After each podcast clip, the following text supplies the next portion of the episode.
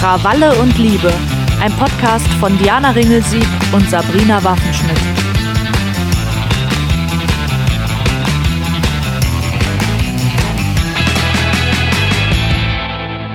Happy New Year, Diana! Ja, frohes Neues, meine Liebe, zum 23. Mal.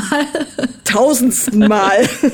ja, wir haben ja schon Silvester zusammen gefeiert in Holland. Und mhm. ich muss dir auch echt noch mal sagen, wie schön das war.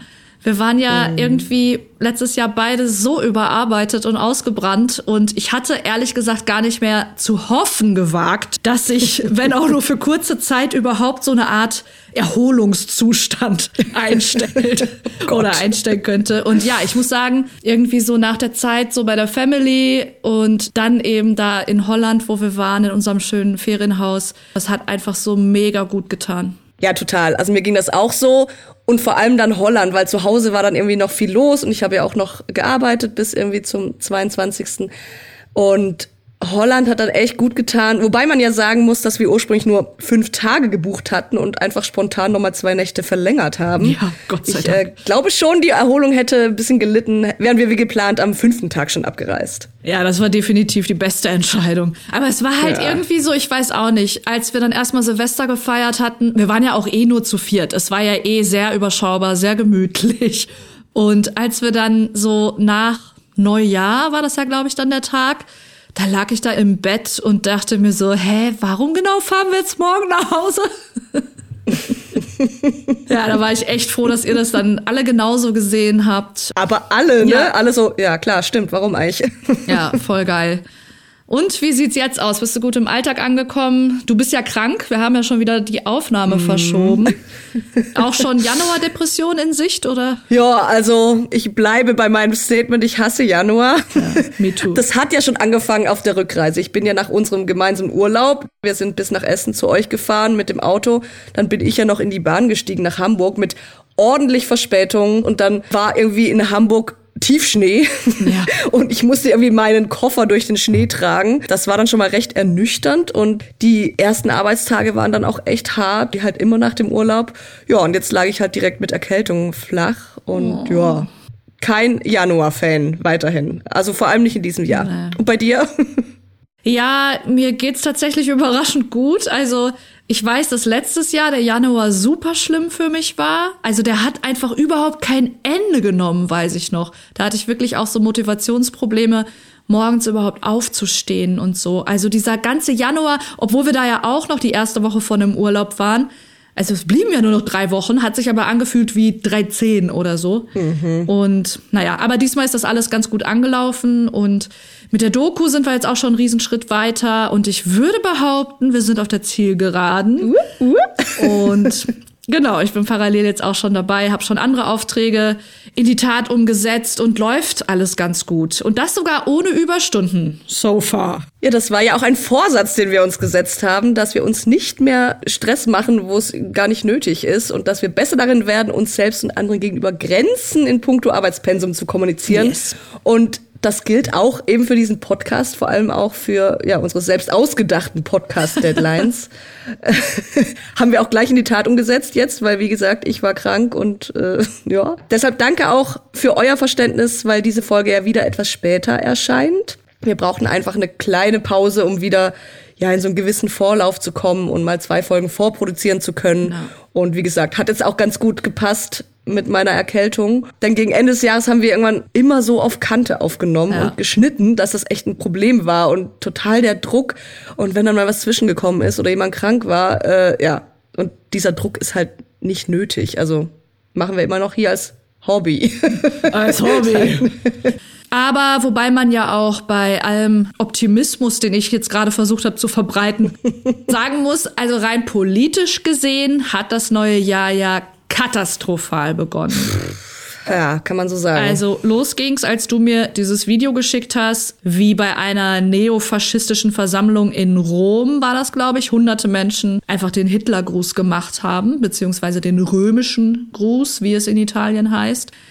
Ey, da ist mir echt schlecht geworden, wirklich. Also mir ist ja. eiskalt den Rücken runtergelaufen ja. und ja. ich habe auch wirklich das nochmal nachrecherchiert, weil ich das gar nicht glauben konnte. Das sah einfach aus wie aus einem NS-Film oder so. Ja, so ein alter Archivmaterial, ne? Furchtbar. Ja, komplett surreal einfach irgendwie. Mhm. Und ich glaube, es war ja nur einen Tag später oder zwei Tage später, auf jeden Fall kurz drauf, hat dann das Recherchenetzwerk Korrektiv die Deportationspläne der AfD veröffentlicht. Umso wichtiger, dass wir eben nicht zum Alltag übergehen, sondern darüber reden. Denn was die Rechten mit der verharmlosenden Wortschöpfung Remigration meinen, ist eben genau das. Also das Vorhaben, Menschen aufgrund ihrer Herkunft, Hautfarbe oder politischen Meinung abzuschieben. Ja. Also wir reden hier von Deportation. Es ist uns daher wirklich ein großes Anliegen, dass auch wir unsere kleine Reichweite nutzen, um nochmal ausdrücklich auf die Parallelen zwischen den aktuellen Geschehnissen und den Anfängen der NS-Zeit hinzuweisen. Denn wie oft haben wir uns gefragt, was hätten wir damals gemacht? Jetzt können wir es herausfinden. Denn wenn wir als Gesellschaft jetzt nicht aufwachen und diesen gefährlichen Menschen etwas entgegensetzen, dann ist es irgendwann zu spät. Vorweg vielleicht noch mal einmal ganz kurzer Abriss zur mhm. Korrektivrecherche. Also falls das aus welchen Gründen auch immer an irgendwem vorbeigegangen sein sollte. Am 25. November letzten Jahres hat es in Brandenburg ein geheimes Treffen von VertreterInnen der AfD, bekannten Neonazis und finanzstarken Unternehmern gegeben. Das Ganze wird inzwischen als die Lenitzsee-Konferenz bezeichnet. Aber diese ganzen rechtsradikalen AkteurInnen glaubten halt nur unter sich zu sein, denn es war auch ein Investigativreporter vom Recherchenetzwerk Korrektiv samt Kamera vor Ort mhm. und der wurde dabei Zeuge Folge eines geplanten Angriffs auf die Verfassung der Bundesrepublik. Denn die Anwesenden schmiedeten an diesem Tag Pläne, um Millionen Menschen mit Einwanderungsgeschichte und ich sage Geschichte, also auch diejenigen mit deutscher Staatsangehörigkeit, mhm. sowie Menschen, die sich für Geflüchtete einsetzen, im großen Stil loszuwerden ja, wenn der Podcast erscheint, dürften das wahrscheinlich alle mitbekommen haben, was da so alles ans Licht kam. Aber wir packen euch den Artikel trotzdem auf jeden Fall nochmal in die Show Notes. Für den Fall, dass ihr bisher da nur Zitate rauskennt oder irgendwie Einzelheiten, dann habt ihr das alles nochmal beisammen. Aber weißt du, Sabrina, was mich abseits von diesen eigentlichen Enthüllungen auch wütend daran gemacht hat? dass viele Leute, so gerade in meiner Social Media Blase und so, ernsthaft irritiert davon waren, wie rechts und wie mhm. gefährlich das Umfeld der AfD ist. Also ich meine so, hallo, was glaubt mhm. ihr denn? Die Zeiten, in denen die AfD irgendwie nur eine Anlaufstelle für blauäugige ProtestwählerInnen war, sind halt etliche Jahre vorbei. vorbei ja. Und wer die halt heute noch wählt, der hat einfach, also seit Jahren schon keine Ausrede mehr, sondern wählt einfach Nazis. Punkt. Mhm. Und auch die Aktivistin und Autorin des Buches Exit Racism, Tupoka Ogette, postete bezugnehmend auf diese Recherche folgendes. Dear White People, seid nicht überrascht, seid nicht schockiert, bitte seid ready. Seid ready im wahren Leben und zwar abseits von Social Media. Ich glaube, genau das ist der Punkt, der halt häufig unterschätzt wird. Es ist nämlich nicht damit getan, ab und zu mal einen antirassistischen Post zu liken oder zu teilen wir müssen halt jetzt als Gesellschaft den unbequemen Weg gehen und auch im Alltag schwierige Gespräche führen. Und zwar mit denen, die empfänglich für diese rechten Botschaften sind. Und zwar nicht nur diejenigen unter uns, die sich selbst vielleicht im weitesten Sinne als AktivistInnen begreifen oder so, sondern wir alle. Wir alle haben Kontakt zu Leuten, sei es an der Arbeit oder im Sportverein, ja sogar in der eigenen Familie, deren Aussagen wir einfach nicht so stehen lassen dürfen weil die fucking Geschichte dabei ist, sich zu wiederholen. Deshalb würde ich jetzt gerne, bevor wir gleich zum eigentlichen Thema dieser Folge kommen, gern noch mal kurz auf diese Parallelen zum düstersten Kapitel der deutschen Geschichte eingehen, in der Hoffnung, dass das auch den Letzten die Augen öffnen wird. Also, nur acht Kilometer Luftlinie von dem geheimen AfD-Treffen jetzt hat 1942 die Wannsee-Konferenz stattgefunden, bei der Vertreter der Reichsregierung damals gemeinsam mit SS-Behörden die Deportation von Millionen von Juden und Jüdinnen geplant haben. Ist das Zufall? Ich glaube nicht, ehrlich gesagt. Nee. Und bereits 1940 gab es einen Madagaskar-Plan, der vorsah, alle Juden und Jüdinnen auf die afrikanische Insel zwangsumzusiedeln. Also bei dem Treffen im vergangenen November war es dann Martin Sellner, der ehemalige österreichische Identitärenchef, der den Plan präsentierte, mithilfe von, Zitat, maßgeschneiderten Gesetzen Millionen von, Zitat, Ausländern in ein eigens dafür eingerichtetes Gebiet in Nordafrika zu deportieren. Und das ist bei weitem nicht die einzige Parallele. Auch eine Radikalisierung der Landwirte hat dem Nationalsozialismus damals den Weg geebnet und siehe da, auch aktuell sind es vor allem rechte Extremisten, Querdenker und Reichsbürger, die die Bauernproteste unterwandern und sich zunutze machen, inklusive Tötungs- und Regierungssturzfantasien, muss man ja ganz klar sagen. Ja, und auch der polemische Begriff Lügenpresse mhm. wurde ja schon immer gern im Propagandakontext verwendet. Josef Goebbels höchstpersönlich hat ihn beispielsweise genutzt, um Zeitungen zu diffamieren, die der Nazi-Ideologie widersprochen haben und Aufklärungsarbeit leisteten. Und auch Hitler benutzte in Mein Kampf das zumindest Synonym Schmutzpresse. Also allesamt irgendwie alarmierende Parallelen zum Beginn der NS-Zeit und die Liste ist halt noch viel, viel länger. Und wer sich dahingehend mal einen Überblick verschaffen will, dem empfehle ich dann unter anderem die Insta-Posts des Bloggers Polyrica. Mhm. Der hat dahingehend bereits einiges zusammengetragen und mit entsprechenden Quellen belegt, wo man sich tiefer einlesen kann. Und da wir einfach wissen, wie anstrengend und zeitraubend es sein kann, ja, täglich Nachrichten zu verfolgen, werden wir euch diesmal auch darüber hinaus einige Profile von Online-AktivistInnen in unseren Shownotes empfehlen, denen ihr folgen könnt, um euch politisch zu informieren. Denn viele von denen leisten da wirklich großartige Vorarbeit, indem sie einfach politische Fakten in übersichtlichen Slides zusammenfassen und wichtige Denkanstöße liefern, die man einfach so zwischendurch konsumieren kann. Ja, total. Ich bin da voll bei dir. Also da wird so gute Arbeit gemacht und es ist wirklich das Mindeste, was man tun kann, um sich diesen Themen zu stellen, ist eben solchen Leuten zu folgen, das wirklich tagtäglich sich immer wieder durchzulesen, immer wieder anzuhören, bis es halt irgendwann wirklich ankommt. Ja, wir werden an dieser Stelle jedoch jetzt eine Abzweigung nehmen, um zum eigentlichen Thema dieser Folge zu kommen, die aber doch auch miteinander verstrickt sind, nämlich der Macht von Sprache. Unter den Teilnehmenden der Lenitzsee-Konferenz war nämlich auch Silke Schröder, Vorstandsmitglied des Vereins Deutsche Sprache, kurz VDS. Der Verein wurde bereits 1997 gegründet und hat es sich zum Ziel gemacht, die deutsche Sprache als, Zitat, eigenständige Kultursprache zu erhalten und zu fördern. Der Verein zählt 36.000 Mitglieder und ist in der Vergangenheit schon öfter durch nationalistische Tendenzen aufgefallen, will ich mal sagen. Und dass Silke Schröder nun zu den Gästen des geheimen Neonazi-Treffens zählte, wundert mich persönlich daher jetzt nicht. Nee, nicht wirklich. Der VDS distanzierte sich im Anschluss von den privaten Tätigkeiten seines ultrarechten Vorstandsmitglieds, was aber ohne Ankündigung weiterer Konsequenzen natürlich lächerlich war. Die öffentliche Empörung ließ dann auch nicht lange auf sich warten. Deshalb verkündete der Verein schließlich, über den Ausschluss von Silke Schröder zu beraten. Und wahrscheinlich zur Erleichterung des Vereins ist die Vorstandsvorsitzende dann dem Ganzen zuvorgekommen und ist freiwillig zurückgetreten. Haben sie ja nochmal Glück gehabt, mussten sich nicht positionieren. Es ist so unfassbar einfach alles. Aber kommen wir mal auf die Hauptanliegen dieses Vereins zu sprechen. Zweisprachliche Entwicklungen sind den Mitgliedern natürlich ein besonders großer Dorn im Auge. Mhm. Erstens Anglizismen, also die Nutzung englischsprachiger Begriffe und zweitens die gendergerechte Sprache, die sie auf ihrer Website als zerstörerischen Eingriff in die deutsche Sprache bezeichnen und Zitat zum Widerstand aufrufen. Mhm. Also allein bei diesen Formulierungen wird da schon deutlich, aus welchem politischen Lager der Wind bei denen weht. Ja. Aber hey, Challenge accepted.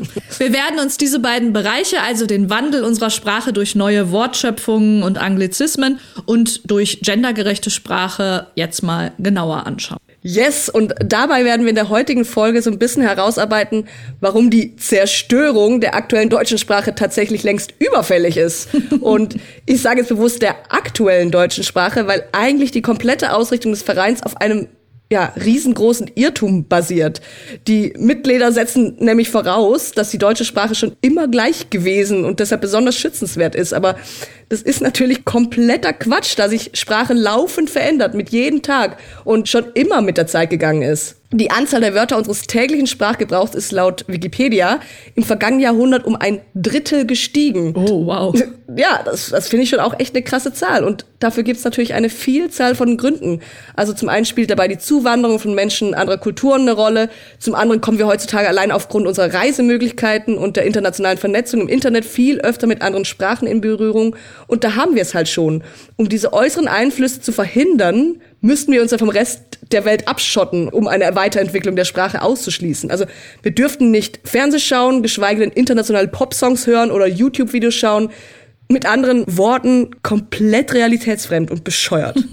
Ja, also ich habe dazu einen spannenden Artikel auf der Seite des Bubble Magazins entdeckt. Also die bieten ja so Sprachkurse an und die haben auch so einen Online-Auftritt. Mhm. Und da gibt es zahlreiche Beispiele für den Wandel von Sprache den es eben schon immer gegeben hat. Also los geht's mit einem der bedeutendsten deutschen Lyriker des Mittelalters, Walter von der Vogelweide, mhm. der im 12. Jahrhundert geboren wurde.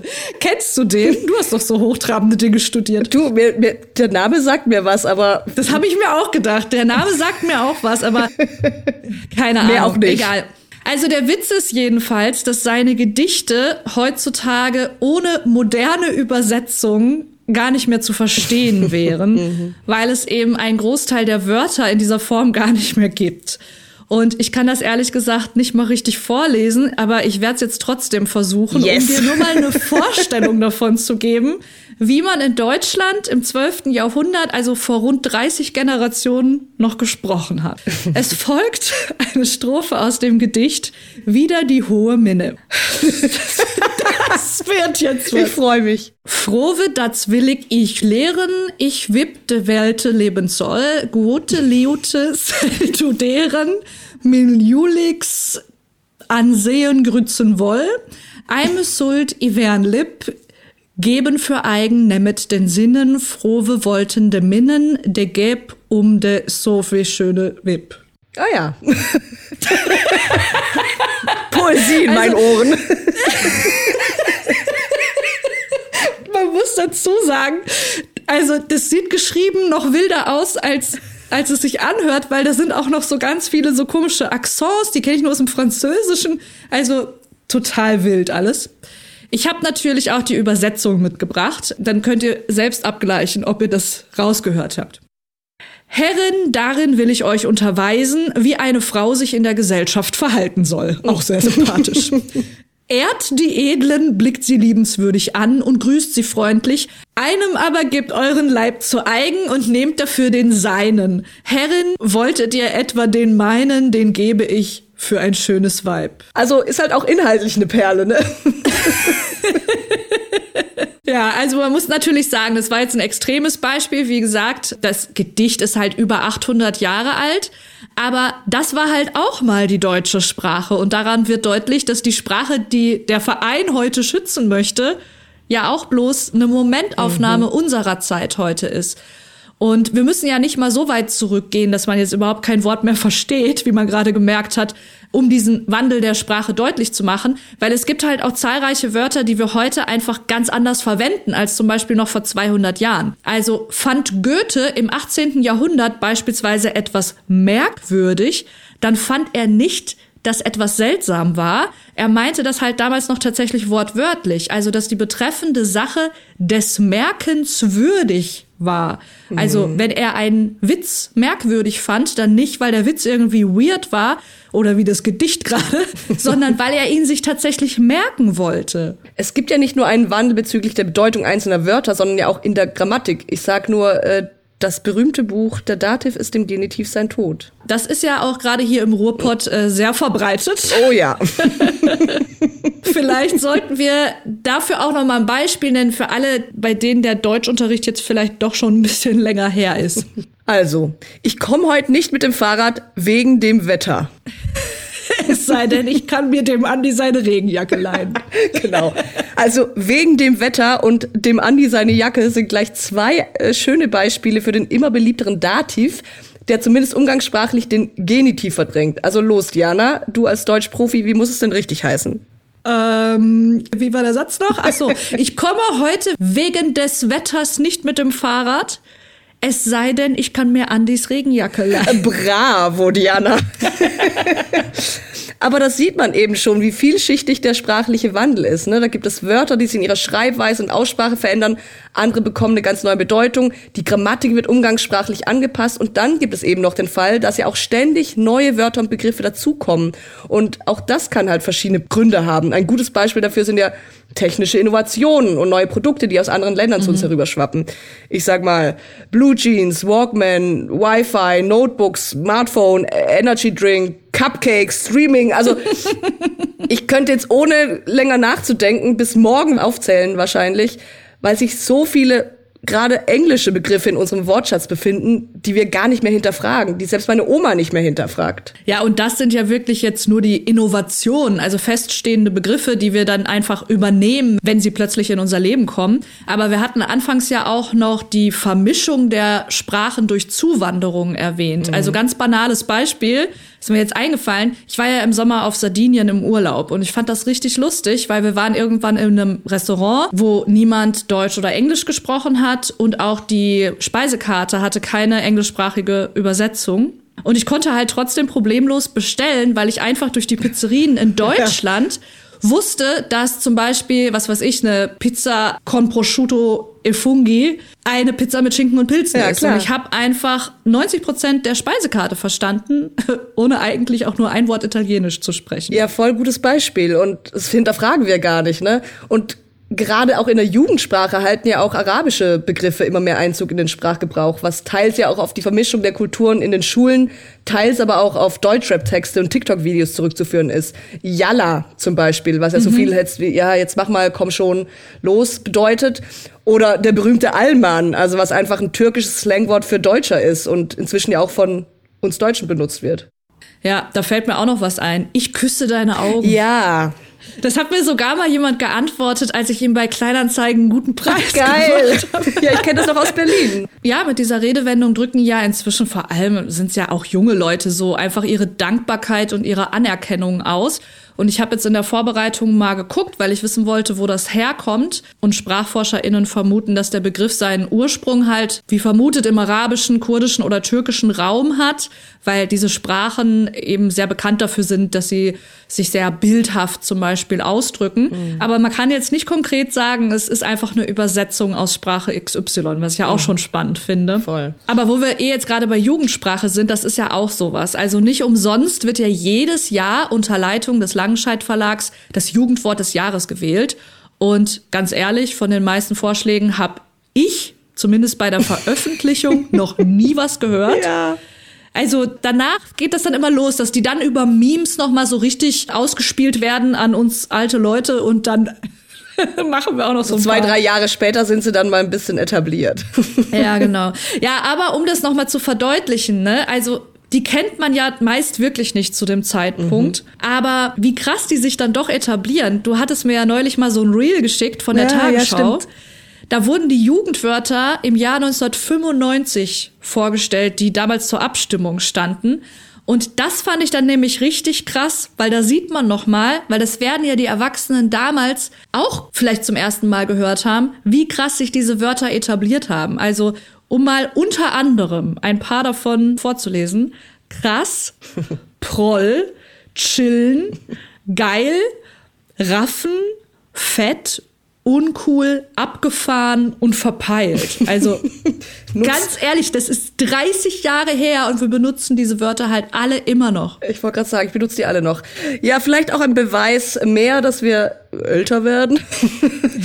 ja. Aber spannend fand ich ja jetzt in der Recherche, dass es so Verfechter wie im Verein Deutsche Sprache eigentlich schon immer gegeben hat.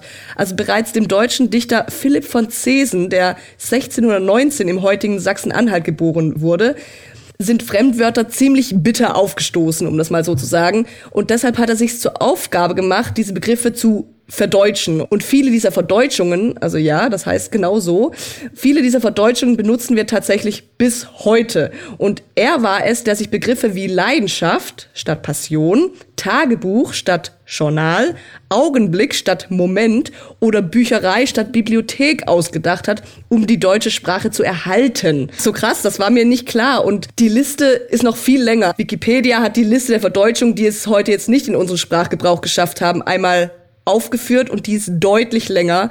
Und jetzt habe ich ein paar Schmankerl für dich. Und zwar meine persönlichen Favoriten. Jungfernzwinger. Gott, das klingt irgendwie hier nach KitKat Club. Äh, statt Nonnenkloster. Jungfernzwinger. Nein, auch geil. Meuchelpuffer. Was? Meuchelpuffer? Ja. Keine Ahnung. Statt Pistole. noch so, noch so ein Favorit. Schweißlöcher. oh, Moment, hier, für, hier, unterm Arm, Poren. Ja, Poren. Und einen habe ich noch, Lustgetöne. Lustgetöne, so beim Sex oder? Hätte ich jetzt auch gedacht, aber ist einfach für Musik. Alter. Aber Schweißlöcher ja. und Meuchelpuffer. Meuchelpuffer runter. Sie sind festgehalten. Verhaftet. Ich muss mir gerade ein bisschen Deo auf meine Schweißlöcher auftragen. Mach mal die Lustgetöne ein bisschen leiser.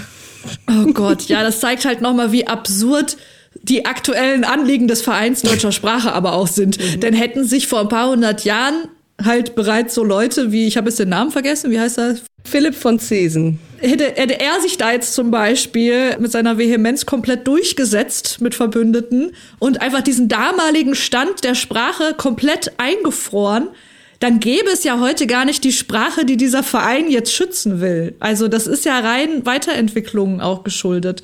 Und das musst du dir dann mal so auf der Zunge zergehen lassen, also wie hohl das eigentlich ist. Da gibt es so seit Jahrhunderten so einen fließenden Prozess der sich immer weiterentwickelnden Sprache. Und dann kommen da einfach diese Leute daher und beschließen, dass der jetzige Stand, weil sie halt zufällig gerade leben, geschützt werden muss. Also mhm im Ganzen betrachtet ist ja die Sprache, wie wir sie jetzt gerade sprechen, nur eine Momentaufnahme. Du meinst eine Augenblickaufnahme.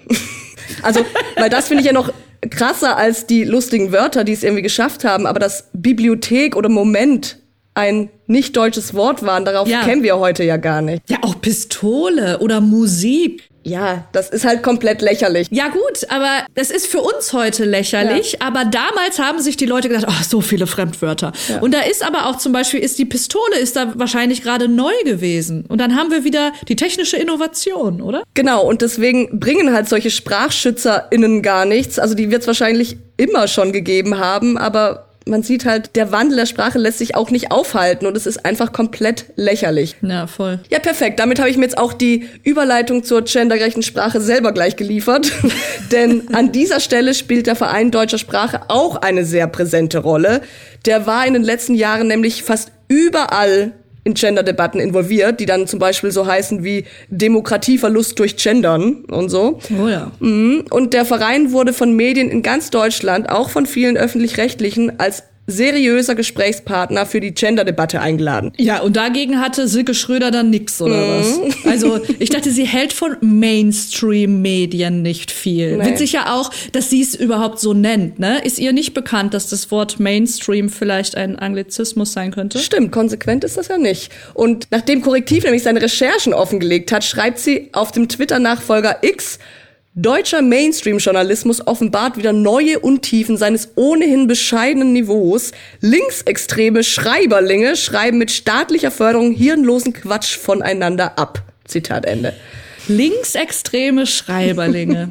Also ich fühle mich angesprochen. Ist ja immerhin gendergerecht formuliert, muss man sagen. Ja, geil, doppelt inkonsequent. Aber, ja. aber warte, es wird noch viel besser, weil kurz danach schrieb sie auf der Plattform, Vielleicht Zeit für Hashtag Remigration von sogenannten Journalisten an Ausbildungsstätten, die ihnen ideologiebefreit die Grundlage ihres Handwerks beibringen. Hashtag Ausbildungsoffensive Journalismus. Alter, ja, da sind wir wieder so weit, da läuft's mir wieder eiskalt den Rücken runter. Also JournalistInnen, die das Falsche in Anführungsstrichen schreiben, sprich eine nicht rechtsradikale Meinung vertreten, sollen dann auf ihren Wunsch des Landes verwiesen werden. Mhm. Also vor allen Dingen, wenn sie den Nachwuchs ausbilden. Gibt mir persönlich jetzt starke 1933 Vibes. Mhm. Da wurde nämlich das sogenannte Schriftleitergesetz verabschiedet, das am 01.01.1934 in Kraft getreten ist und in dem genau das geregelt wurde, nämlich wer im Dritten Reich für die Öffentlichkeit schreiben durfte. Das ist jetzt also genau vor 90 Jahren passiert und laut des Bundesamtes für politische Bildung sind damals rund 1300 Journalistinnen arbeitslos geworden dadurch und die NS-Ideologie ist daraufhin dann auch zum Dreh- und Angelpunkt der kompletten Berichterstattung geworden. Das heißt mit anderen Worten, vor genau 90 Jahren wurde aus exakt denselben Motiven, wie Silke Schröder sie vor ein paar Tagen gepostet hat, in Deutschland die Pressefreiheit abgeschafft. Das ist so krass. Und das Ding ist, das ist nichts Geheimes. Das schreibt sie offen auf Social Media. Schrieben ja auch AfD-Leute, ist kein Geheimplan. Das ist ein offener Plan für jeden nachzulesen.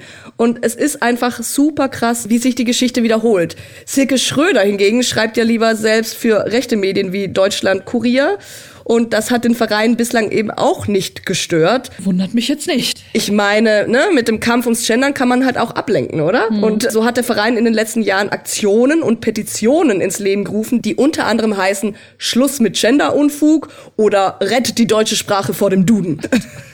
Es gibt dann auch Argumentationshilfen für den täglichen Schlagabtausch äh, mit Befürwortern des Genderns zum Download. What? Mhm. Weil ihnen spontan keine Argumente einfallen, wenn sie plötzlich in so eine Diskussion geraten oder was? Naja, ich habe mich in der Vorbereitung natürlich auch noch mal auf deren Website so ein bisschen umgeschaut und das klingt da echt alles stark nach rechter Propaganda, muss man einfach sagen. Mhm. Ich habe mal einen Auszug aus diesem Petitionsaufruf mit dem Titel Schluss mit Genderunfug herausgesucht und der lautet wie folgt. Aus Sorge um die zunehmenden, durch das Bestreben nach mehr Geschlechtergerechtigkeit motivierten zerstörerischen Eingriffe in die deutsche Sprache wenden sich, unwichtige Namen, an die Öffentlichkeit. Die sogenannte gendergerechte Sprache beruht erstens auf einem Generalirrtum, erzeugt zweitens eine Fülle lächerlicher Sprachgebilde und ist drittens konsequent gar nicht durchzuhalten. Und viertens ist sie auch kein Beitrag zur Besserstellung der Frau in der Gesellschaft. cool. Äh, hat wer beschlossen? Ja, ich habe auch noch ein Zitat, nämlich deren AG, Arbeitsgruppe Gendersprache, setzt sich ja dafür ein, dass Zitat, Politik, Medien und Verwaltung zum gewachsenen sprachlichen Standard zurückkehren, denn auf diesen beziehen sich alle sprachlichen Varianten von der Wissenschaftssprache bis zum Kiezdeutsch.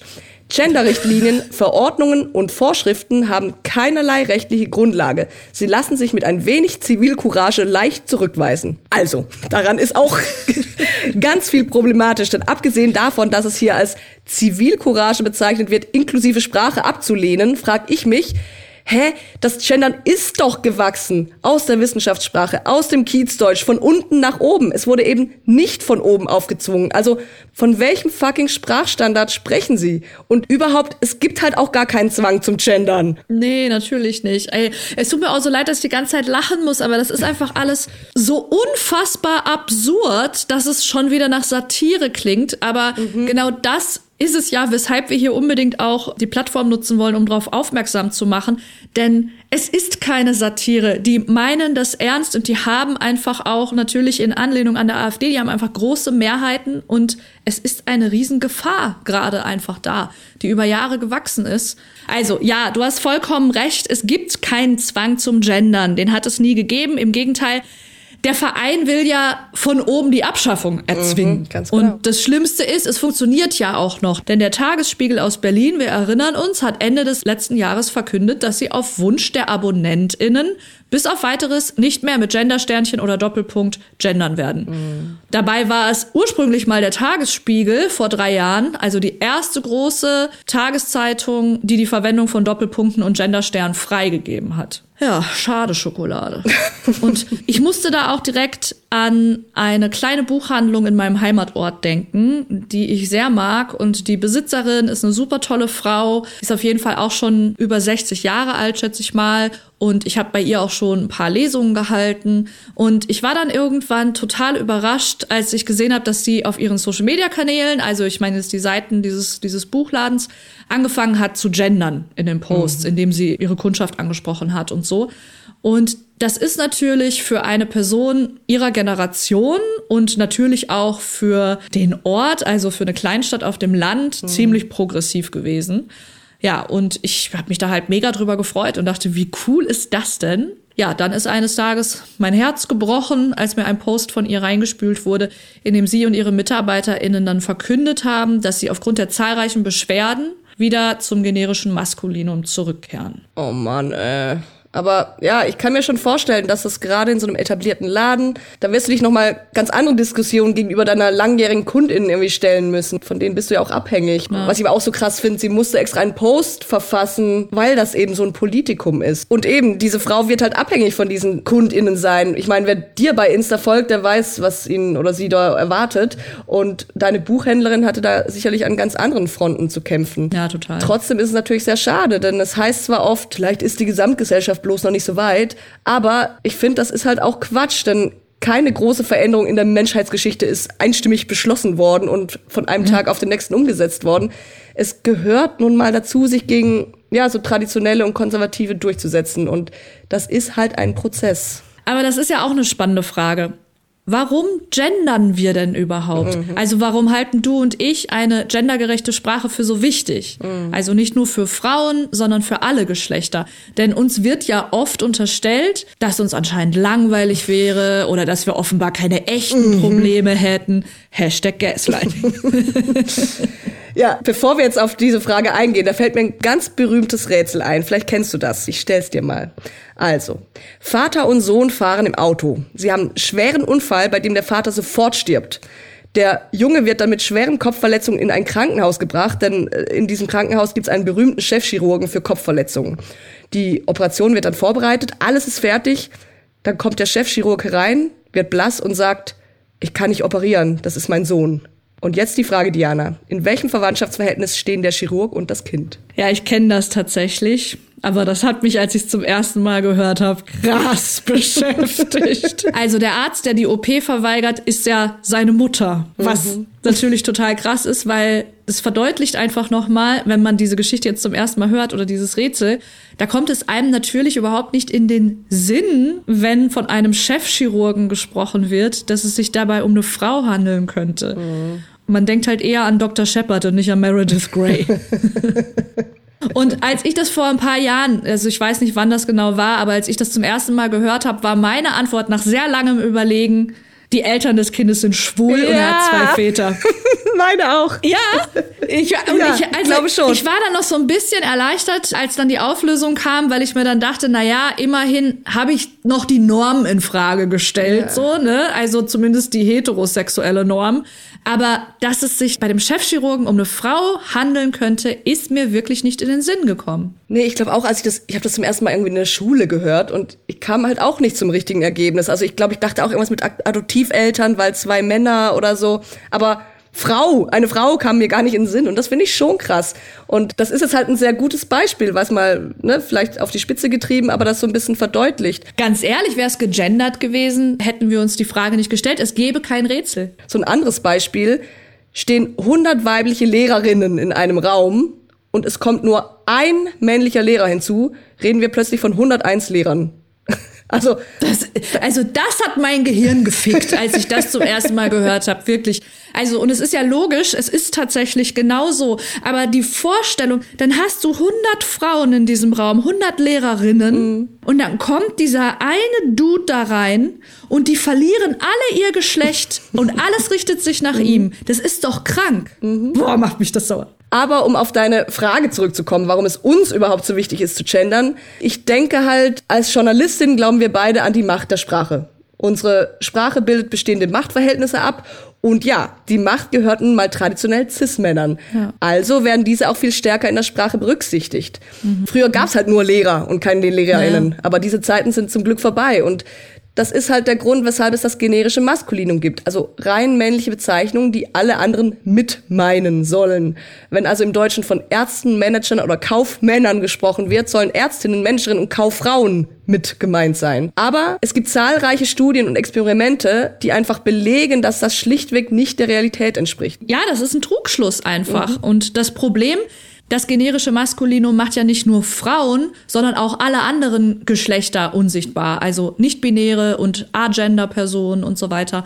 Und es erzeugt einfach, wie wir ja gerade am Beispiel gemerkt haben, falsche Bilder im Kopf mhm. und stärkt dadurch so altgediente Narrative. Also wie du ja gerade schon gesagt hast, das ist ja jetzt keine persönliche Befindlichkeit, an der wir uns da reiben, sondern bereits in mehreren psycholinguistischen Studien nachgewiesen worden. Mhm. Und bei einer der bekanntesten wurde Mädchen im Grundschulalter eine Liste mit Berufen vorgelegt und die sollten dann ankreuzen, welche davon für sie in Zukunft in Frage kommen. Mhm. Also wofür sie sich interessieren, was sie glauben werden zu können. Und dann hat sich sehr eindeutig gezeigt, waren die Berufsbezeichnungen in beiden Geschlechtsformen aufgelistet, also sagen wir mal Feuerwehrmann und Feuerwehrfrau, dann wählten signifikant mehr Mädchen auch Berufe aus, die eben eher männlich besetzt sind. Mhm. und standen eben nur die nicht gegenderten Formen auf diesem Zettel, also was weiß ich, sowas wie Astronaut oder Krankenschwester, dann wurden diese Berufe auch bis auf ganz wenige Ausnahmen auch nur von den jeweiligen Adressatinnen angekreuzt. Also dann haben überwiegend natürlich Jungs den Astronaut gewählt und Mädchen die Krankenschwester, weil die ja gar nicht auf die Idee gekommen sind, dass das für sie überhaupt eine Option wäre. Total krass, aber auch total einleuchtend, finde ich. Ja. In einer anderen Studie zum Beispiel fragte man die Versuchspersonen nach berühmten Musikern und sie nannten halt signifikant mehr Männer, als wenn nach Musikerinnen und Musikern gefragt wurde. Ist ja klar. Mhm. Und es bewerben sich ja auch mehr Frauen auf eine gegenderte Stellenausschreibung, als wenn bloß Ja. die Stelle eines Abteilungsleiters ausgeschrieben ist. Es gibt eben zahlreiche Studien, die zeigen, das generische Maskulinum ist nicht generisch, sondern erzeugt vor allem männliche Bilder im Kopf. Punkt. Ja, aber jetzt kommt's. Im Dezember hat der österreichische Nationalrat das erste Mal auf Bundesebene ein Gesetz in rein weiblicher Form verpasst. Und in dem Gesetz ging es um eine neue Rechtsform von Start-ups und es wurde eben durchgehend von Geschäftsführerinnen und Gesellschafterinnenversammlungen und so weiter gesprochen. Und Justizministerin Alma Sadic wollte damit halt ein politisches Statement setzen. Und in einem Paragraphen des Gesetzes wird auch explizit geschrieben, dass Männer mit gemeint sind. Lass mich raten, es sind alle ausgerastet und sie haben sich gar nicht mit gemeint gefühlt. Ja, logisch. Der Aufschrei war natürlich riesengroß. Die FPÖ sprach von einem ideologischen Experiment. Und im Internet sind dann halt vor allem Männer auf die Barrikaden gegangen, die sich von diesem generischen Femininum halt nicht mit gemeint fühlten. Aha. Ja. genau. Mhm. Einige bestanden sogar darauf, dass das Gesetz für sie dann wohl nicht gelte, weil nur mitgemeint zu sein war für sie dann wohl nicht genug. Ja, plötzlich ist gendergerechte Sprache doch irgendwie wichtig, ne? Ja. Wenn sie es halt betrifft. Aber lass uns doch mal auf die unterschiedlichen Möglichkeiten und Schreibweisen des Genderns schauen. Da gibt's ja durchaus Unterschiede, auch darin, wie inklusiv sie sind. Und grundsätzlich kann man halt sagen, dass es drei verschiedene Grundformen des Genderns gibt. Erstens die Feminisierung. Das heißt, es werden zum Beispiel beide Geschlechter genannt, also Lehrerinnen und Lehrer. Oder aber es wird die weibliche Form durch Abkürzungen hinzugefügt, also LehrerInnen mit Slash oder LehrerInnen mit Binnen-I. Das Problem dabei ist, wir bleiben halt im binären System und schließen all diejenigen aus, die sich nicht zu diesen beiden Geschlechtern zuordnen können oder wollen. Die zweite Grundform ist die Neutralisierung. Ne? Hier werden männliche Formen durch geschlechtsneutrale Formen oder Substantivierung ersetzt. Also zum Beispiel Lehrkraft oder Lehrende. Das hat sich ja zum Beispiel bei Studierenden ziemlich durchgesetzt. Hier gibt's auch ein Problem. Es gibt nämlich nicht für alle männlichen Formen ein neutrales Pendant. Deshalb gibt es manchmal auch sperrige Umschreibungen wie Mensch, der unterrichtet oder sowas. Und drittens gibt es eben die Genderzeichen. Also zwischen männlicher Form und weiblicher Endung wird ein Sternchen, ein Unterstrich oder eben auch ein Doppelpunkt ergänzt, die in der gesprochenen Sprache dann mit einer kurzen Pause markiert werden. Also LehrerInnen, LehrerInnen und LehrerInnen. Gut, dass du uns das nochmal, also die Unterschiede so deutlich gemacht hast. Ja, hast du rausgehört, welches Zeichen? Diese Genderzeichen sind im Platzhalter für alle, die sich weder dem weiblichen noch dem männlichen Geschlecht zuordnen. Hier gibt's leider auch ein Problem, denn sie sind nicht immer barrierefrei. Aber bevor wir das nochmal weiter einsteigen, wie genderst denn du aktuell am liebsten, Diana? Und ich sage ja absichtlich aktuell, denn ich kenne es nur von mir, aber äh, ich habe auch schon unterschiedlich gegendert und das ändert sich auch immer mal wieder. Ja, also ich gender am liebsten mit Sternchen tatsächlich, weil ich einfach finde, dass das am schönsten aussieht und an sich ja auch von der Symbolik her ja schon für Inklusion steht. Deswegen fand ich das auch so cool in unserem Buch, dieses Punk as fuck. Da haben wir ja das U im Fuck durch ein Sternchen ersetzt und dadurch hast du auch auf den ersten Blick direkt irgendwie geschnallt, dass es irgendwie auch ein feministisches Anliegen da wahrscheinlich hat, bevor du die Unterzeile überhaupt gelesen hast. Also ich mag das Sternchen einfach. Letztendlich ist es aber, finde ich, Geschmackssache und es gibt ja auch kein richtig oder falsch. Also das ist mir auch nochmal wichtig zu betonen. Ich werde das auch häufig gefragt, dass mich wirklich Leute anschreiben und sagen, du, ich will nichts falsch machen. Womit gender ich denn korrekt? Und es gibt eben kein korrekt. Ich möchte jetzt aber auch gerne noch mal kurz auf dein Argument mit der Barrierefreiheit zurückkommen, denn diese Kritik kam ja vor allem von sehbehinderten Menschen, weil einige Screenreader-Softwares unter anderem dann durch das Sternchen aus dem Lesefluss so herausgerissen werden und das nicht mehr richtig vorlesen. Und aktuell ist da der Doppelpunkt, also für diese Vorleseprogramme, anscheinend am besten geeignet. Mhm. Aber der Deutsche Blinden- und Sehbehindertenverband empfiehlt in seiner Leitlinie zum Gendern aus dem Jahr 2021 weitestgehend auf Genderzeichen zu verzichten und genderneutrale Wörter zu nutzen. Für Kurzformen rät der Verband dann aber zum Genderstern. Mhm. Also man sieht selbst die Betroffenen und die, die sich damit wirklich krass befassen, sind sich da nicht alle einig. Und es ist eben gar nicht so einfach, diese eine Lösung zu finden. Festzuhalten ist aber, die größte Herausforderung für diese Softwares ist es eben, wenn verschiedene Sonderzeichen in den Texten vorkommen. Und deshalb wäre es aus dieser Perspektive natürlich wünschenswert, wenn sich langfristig alle auf eins dieser Sonderzeichen einigen würden. Mhm. Denn dann könnten eben auch künftig alle Screenreader einheitlich programmiert werden und es wäre dann überhaupt kein Problem mhm. mehr weil alle wissen, wie sie mit einem Sternchen oder einem Unterstrich oder wie auch immer umzugehen haben. Ja, man muss natürlich aber auch dazu sagen, es geht eben nicht nur um blinde Menschen. Genderzeichen können auch für LegasthenikerInnen eine Herausforderung sein oder auch Menschen im Autismusspektrum oder mit kognitiven Einschränkungen können sie Schwierigkeiten bereiten. Da gibt's mhm. aber eine ganz tolle Seite, die heißt www.netz-barrierefrei.de. Die bietet hier ganz tolle Unterstützung und wir haben euch die Seite auch nochmal in den Shownotes verlinkt. Ja, es ist auch hier ein Prozess.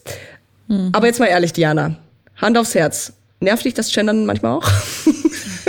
ja, klar.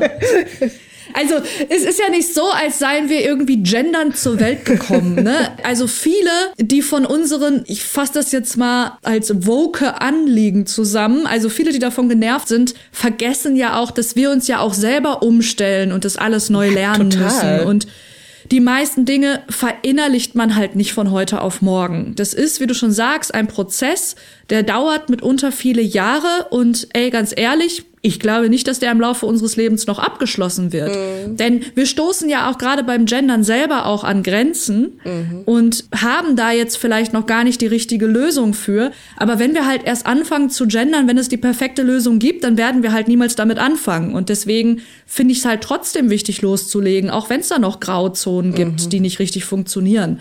Bestes Beispiel übrigens, als Felix und ich 2017 an unserem Buch A Global Mess gearbeitet haben, in dem unsere gemeinsame Reise durch die Subkulturen Südostasiens ging. Da hat Felix mir damals seine ersten Kapitel geschickt und darin bereits gegendert. Mhm. Und ich fand das zu diesem Zeitpunkt in einem Buch, in dem es vorrangig noch nicht mal um Feminismus geht, komplett absurd. und wir haben damals richtig hart diskutiert. Und das Ende vom Lied war, dass ich mich durchgesetzt habe und ich ihm das alles rausgestrichen habe. Ich muss dazu sagen, also ich habe zu dem Zeitpunkt, es war mir nicht egal, ich habe auf genderneutrale Formulierungen gesetzt und mhm. ich konnte auch das meiste davon retten, sage ich jetzt mal. Also ich habe da jetzt wirklich nicht das generische Maskulinum, wobei auch an ein paar Stellen, ich mache das aber tatsächlich auch bis heute so. Es gibt ein paar Stellen, wo ich finde, da liegt jetzt gerade keine Betonung drauf in so einem Nebensatz, dann benutze ich das mhm. auch noch, der Einfachheit halber. Aber im Nachhinein ist das jetzt natürlich schon ziemlich lustig und ähm, ich wette, der schmiert dir das öfter mal aufs Brot. Ja, natürlich und lacht mich auch richtig aus und auch zu Recht. Aber ja, zu meiner Verteidigung muss ich aber auch sagen, dass das zu einem Zeitpunkt war und da sieht man auch noch mal, wie schnell dieser Wandel vonstatten geht. Wie gesagt, das war 2017, mhm. aber zu dem Zeitpunkt ich glaube, da wurde noch nicht mal in der Tagesschau gegendert, mm -mm. Äh, was für uns schon irgendwie total normal ist jetzt. Selbst in linken Zeitungen wie der Taz, ich glaube, mhm. damit habe ich nämlich argumentiert, da wurde damals erst angefangen, dass die AutorInnen die Freiheit hatten, in ihren, also in der Rubrik Kommentar mhm. zu gendern, wo es ja wirklich um eine subjektive Meinung geht oder ja. Kolumnen. So hat das angefangen, aber da durften die selbst da noch nicht in richtigen Artikeln gendern. Mhm. Und das war auch, glaube ich, damals so das, womit ich argumentiert habe. Und da ist einfach sehr viel passiert. Ich glaube, auch damals lag ja auch die Veröffentlichung von Margarete Stokowskis Debüt untenrum frei mhm. noch gar nicht so lange zurück. Und das war zum Beispiel ein Buch, was dahingehend bei mir persönlich total viel ins Rollen gebracht hat. Weil das war gefühlt so das erste Buch, was mich total abgeholt hat, in dem konsequent gegendert wurde. Mhm. Ich weiß jetzt auch gar nicht mehr wie, die hat aber auch so geil gegendert. Die hat nämlich keins dieser Zeichen benutzt. Ich glaube, die hatte immer so ein fettes Kreuz oder irgendwie mhm. sowas. Also es sah halt auch noch cool aus. Da hat bei mir so ein Umdenken halt stattgefunden. Aber das jetzt nur so zu meiner Verteidigung. Also die Welt war halt zu dem Zeitpunkt einfach noch lange nicht da, wo sie halt heute ist. Mhm. Und heute gibt es Situationen, in denen merke ich nicht mal, dass ich gender. Da werde ich schräg angeguckt und frage mich, was los ist. Und es kam einfach aus mir raus und ich habe es halt gar nicht realisiert. Mhm. Andererseits gebe ich aber auch zu, also gerade privat bin ich da auch nicht immer konsequent. Also gerade da, wenn wir beide uns jetzt zum mhm. Beispiel privat unterhalten, dann gendern wir auch nicht so konsequent. Aber ich glaube, das hat auch damit zu tun, dass wir auch einfach wissen, wo wir beide stehen und dass man da gar kein politisches Zeichen setzen. Ja. Aber wenn ich zum Beispiel eine Lesung habe und stehe auf der Bühne oder auch auf meinen Social-Media-Kanälen und die begreife ich auch als eine Art Bühne, wo ich was zu sagen habe und Menschen da draußen irgendwie erreichen will, da ist für mich einfach komplett nicht diskutabel. Da wird gegendert. Ja. Also mir geht das ganz genauso und ich würde immer fürs Gendern kämpfen und bin uneingeschränkt dafür. Aber wir beide beschäftigen uns ja tagtäglich auch mit Sprache und mit dieser Fülle an Text, sage ich mal, die wir manchmal produzieren, nervt es halt auch mal und es macht halt gewisse Formulierungen ungelenk und aber wir sagen es schon zum 500. Mal, aber das ist halt ein Prozess und das muss allen klar sein. Es entwickelt sich ja gerade erst und es muss halt erst seine Form finden und wer weiß, vielleicht kommen wir noch mal irgendwo ganz woanders hin. Ja, das ist ja auch ein viel strapaziertes Argument gegen gendergerechtes Schreiben. So, es sieht fürchterlich aus, es macht die Sprache mm. unnötig sperrig, ich weiß nicht mal, welches Zeichen ich benutzen soll. Aber irgendwo ist es am Ende auch alles eine Ausrede. Ja, dazu möchte ich mal einen kurzen Ausschnitt aus einem Artikel zitieren, den ich 2018 mit einem Kollegen zusammengeschrieben habe. Das ist ein bisschen cringe, dass ich mich hier selbst zitiere. Weil ich habe auch kurz überlegt, als du gerade sagtest, 2017 das Buch geschrieben und Margarete Stokowski hat bei dir das so ins Rollen gebracht. Ich weiß gar nicht, wann der Zeitpunkt bei mir war. Ich glaube, die Missy hatte damit zu tun, eine gemeinsame Freundin hatte damit zu tun, aber ich kann dir jetzt nicht so genau benennen. Aber offenbar habe ich 2018 schon einen Text fürs Gendern veröffentlicht. Und da wollte ich jetzt kurz einen Ausschnitt einmal vorlesen, weil das eben auf dieses Argument des sieht scheiße aus irgendwie ist. Also ist ja unästhetisch. Anlass dieses Textes war, dass wir in der Agentur, in der ich damals war, angefangen haben, in unserer eigenen Kommunikation eben zu gendern. Und wir schrieben, Richtig, man kann anfangs über Binnen-East, Gender Gaps oder Gender-Sternchen stolpern, aber das soll man ja auch. Gendergerecht zu schreiben erfordert stellenweise einen neuen Umgang mit Sprache und macht manche Formulierungen schwierig. Aber Sprache ist lebendig und wer sollte sich aufmachen, sie voranzutreiben, wenn nicht wir als JournalistInnen, TexterInnen und StorytellerInnen. Es ist auch an uns, geschlechtergerechte Sprache von ihrem bürokratischen Image zu befreien, sie positiv zu besetzen und mitzugestalten. Wir finden übrigens nicht, dass gegenderte Texte unästhetisch sind. Ästhetik ist ohnehin keine objektive Kategorie, sondern immer eine Frage der kulturellen Gewöhnung. Gendergerechte Sprache hat eine eigene Ästhetik. Die symbolisiert gesellschaftlichen Fortschritt und den finden wir auf jeden Fall schön. Oh. ja, aber ich finde, es passt ja jetzt total in diese Zeit, weil offensichtlich das ist ja ein Jahr, nachdem wir unser Buch geschrieben haben. Mhm. Also wir haben es ja 17 geschrieben. Dieser Text ist von 18. Das heißt, da habt ihr, du hast gerade gesagt, bei meiner Buchhändlerin ist ja krass, dass sie das Gefühl hatte, das erstmal diesen Post überhaupt verfassen zu müssen, dass sie, dass das jetzt passieren wird. Aber das hattet ihr ja damals offenbar auch. Mhm. Das heißt, es war genau diese Zeit des Umbruchs. Und was ich dazu sagen möchte, ich habe zu dem Zeitpunkt, auch als ich mich beim Buch quergestellt habe, zu dem Zeitpunkt habe ich aber in meinen Postings zum Beispiel schon gegendert. Das war für mich eine andere Hürde, weil ein Buch für mich, das war so ein althergebrachtes Medium. Also da mhm. gab es verschiedene Abstufungen. Ja, verstehe ich. Ich habe zum Beispiel online angefangen zu gendern.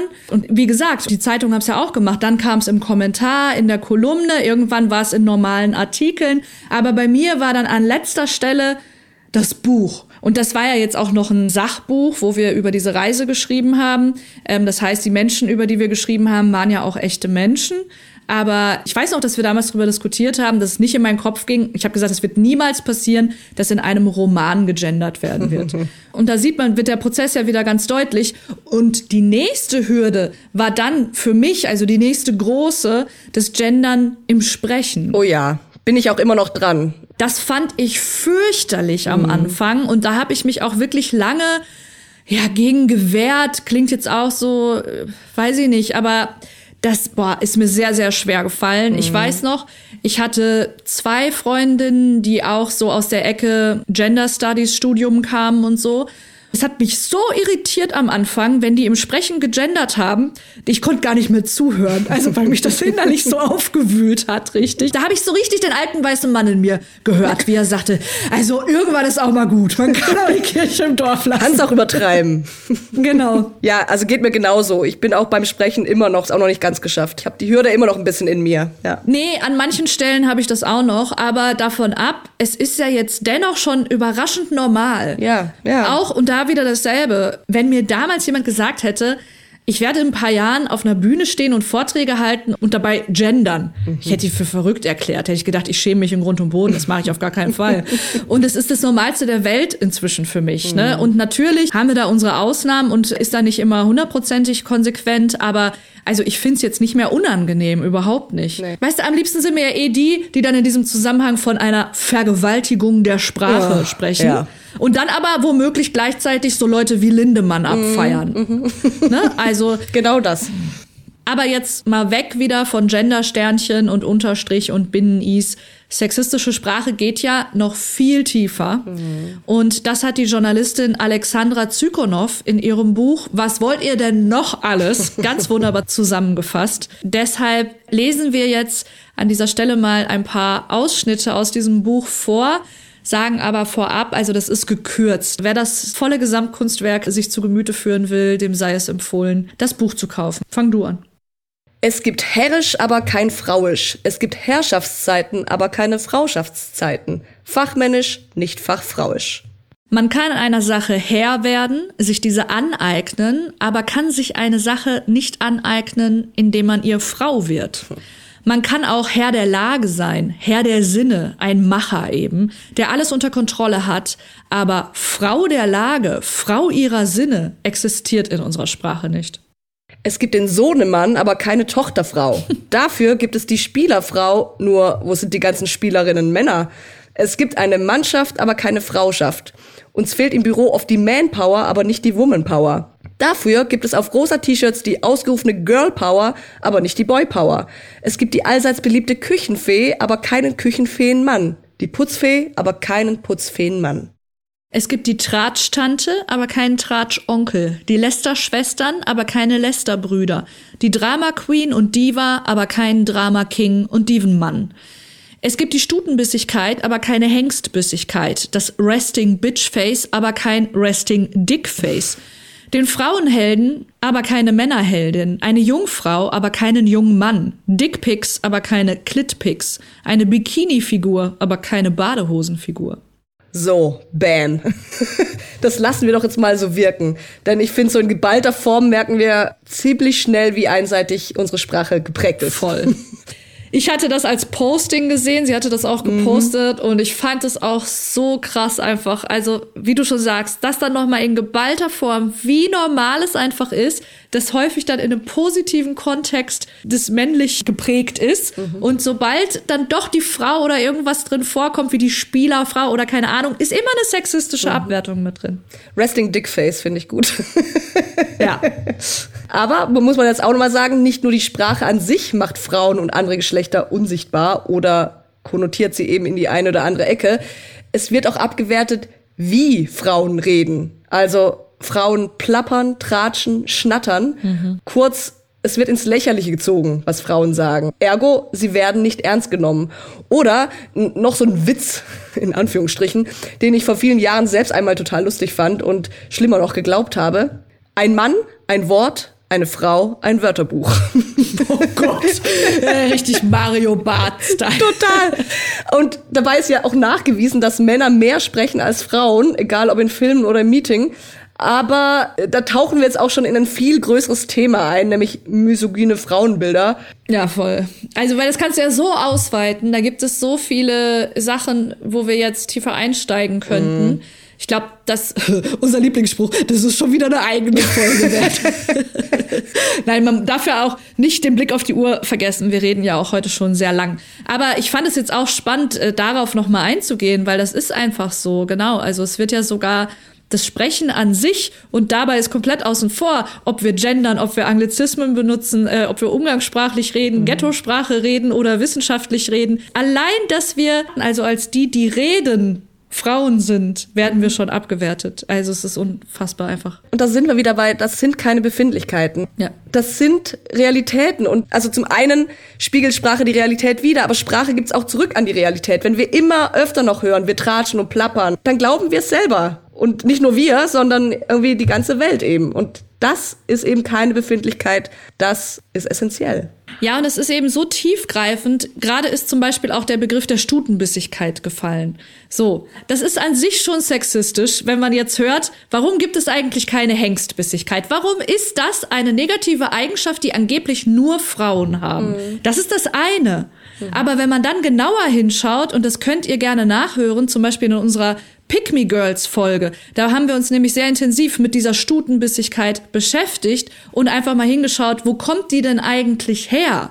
Wir wissen alle, dass es dieses Gefühl gibt mhm. und ähm, dass wir uns damit schon konfrontiert gesehen haben in der Vergangenheit.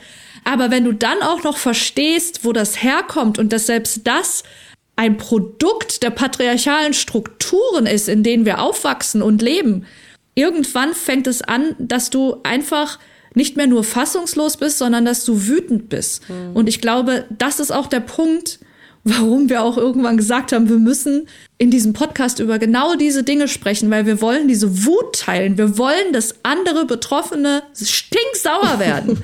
Einfach weil es höchste Zeit dazu ist. Lange genug die Fresse gehalten, ganz ehrlich. Yes, Diana, yes. Ja. so, das war doch jetzt mal ein wilder Ritt durch die sexistische und diskriminierende Landschaft der deutschen Sprache.